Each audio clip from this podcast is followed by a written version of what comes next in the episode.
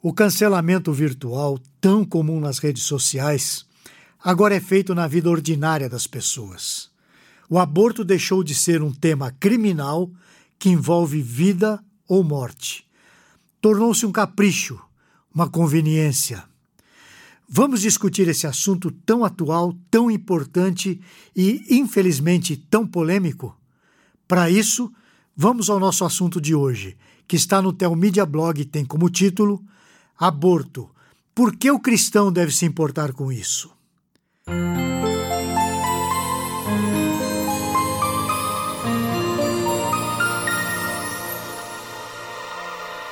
O editor-chefe do Telmídia Blog, o Diego Venâncio, nos informa que a Colômbia aprovou recentemente uma lei que permite o aborto numa gestação de até 24 semanas, ou seja, numa gestação de seis meses.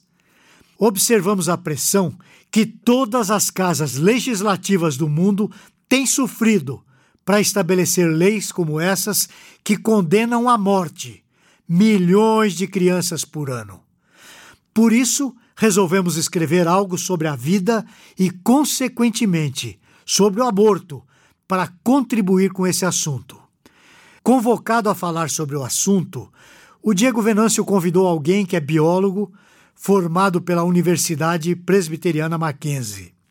O texto é de alguém que fez a sua iniciação científica no Instituto de Ciências Biomédicas da Universidade de São Paulo.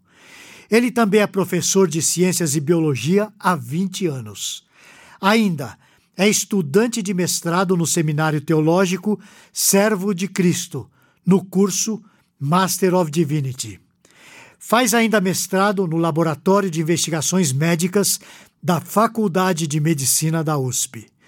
O nosso convidado, portanto, é alguém bastante qualificado para falar sobre esse assunto. Eu estou falando do Marcus David Moonpointner.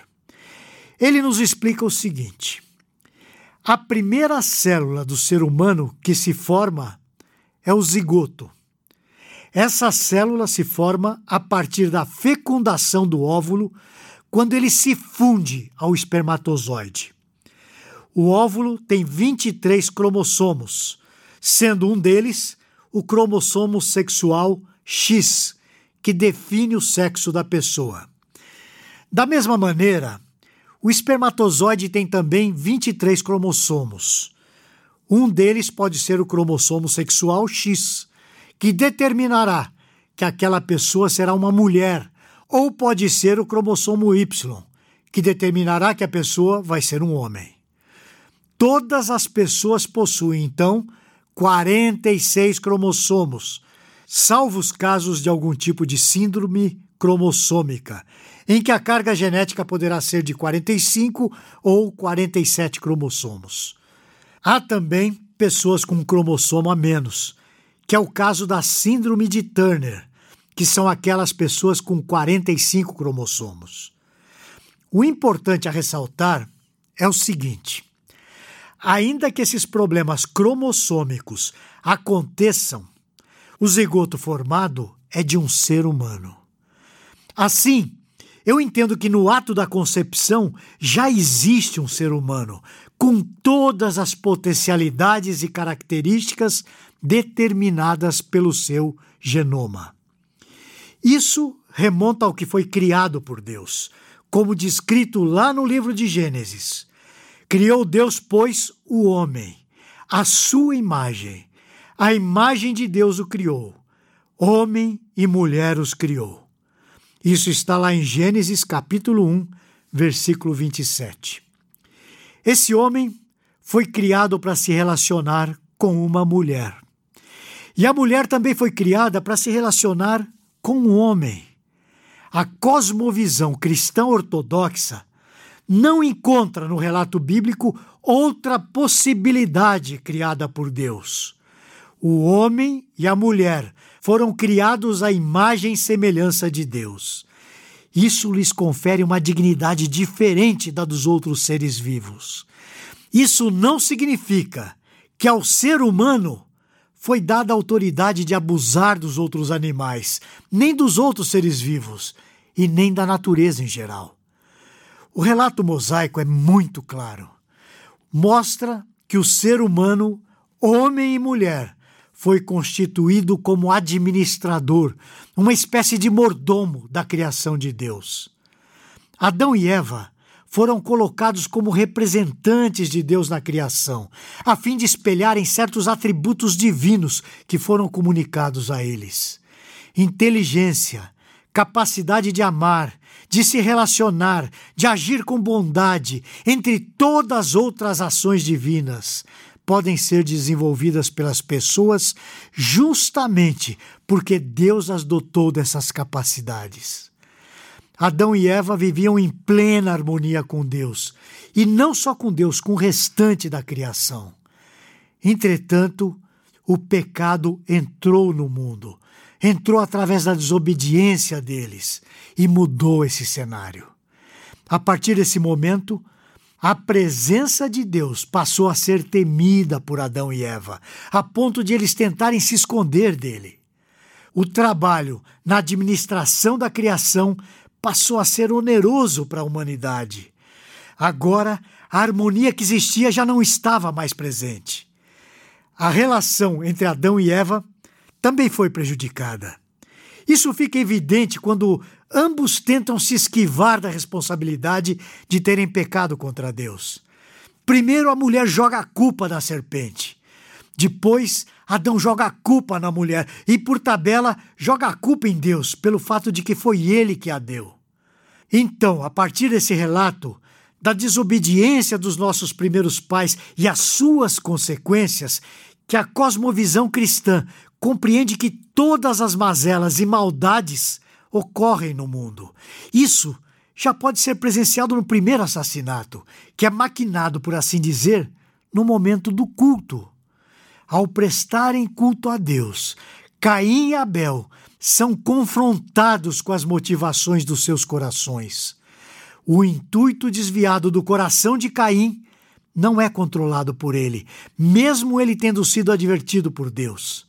A natureza pecaminosa de Caim já se fazia presente e matou o seu irmão por inveja, desejo de superioridade, ganância e pelo desejo de decidir o seu próprio destino. No fundo, o desejo humano de ser independente de Deus, despertado pelo diabo no Éden, é a raiz de todos os males.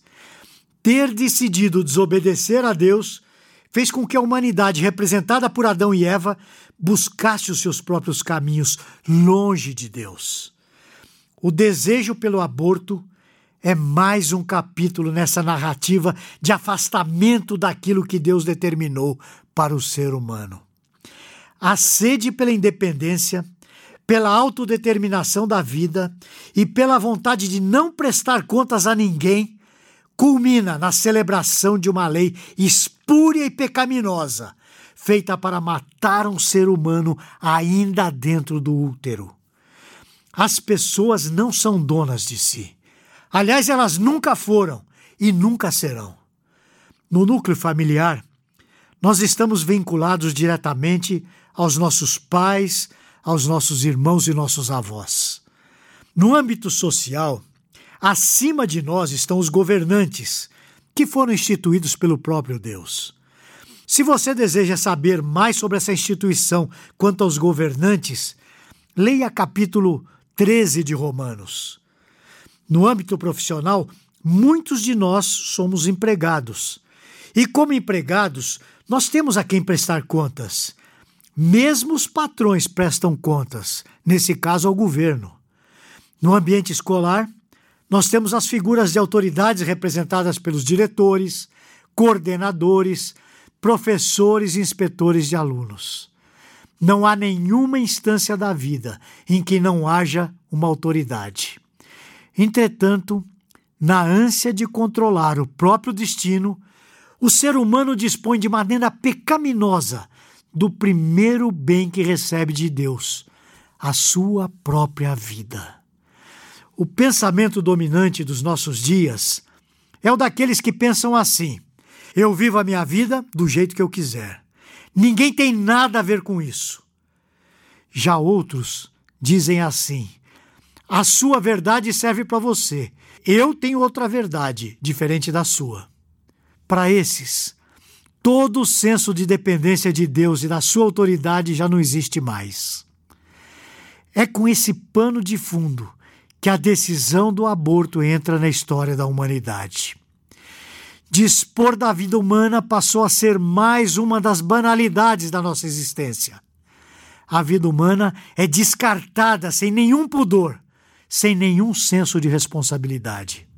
Pelo contrário, a celebração da possibilidade de se matar uma criança com seis meses de idade gestacional mostra a futilidade atribuída a essa vida. As pessoas parecem viver num jogo de videogame. No entanto, a vida não tem um botão de reset para zerar e começar tudo de novo. O cancelamento virtual, tão comum nas redes sociais, agora é feito na vida ordinária das pessoas. Nos aplicativos de relacionamento tão comuns entre as pessoas, se eu acho que aquela pessoa não serve para mim, eu aperto o X e ela simplesmente desaparece e eu não preciso mais ver a cara dela. Alguns até ameaçam. Se eu não gosto mais de você, eu te bloqueio e te deleto da minha vida. Agora, no mundo real, está acontecendo o impensável. Se eu não desejo ver a cara de uma criança, com apoio da lei, basta cancelar essa vida. E como não apertar de um botão com um X, essa criança está cancelada já não vai me atrapalhar mais.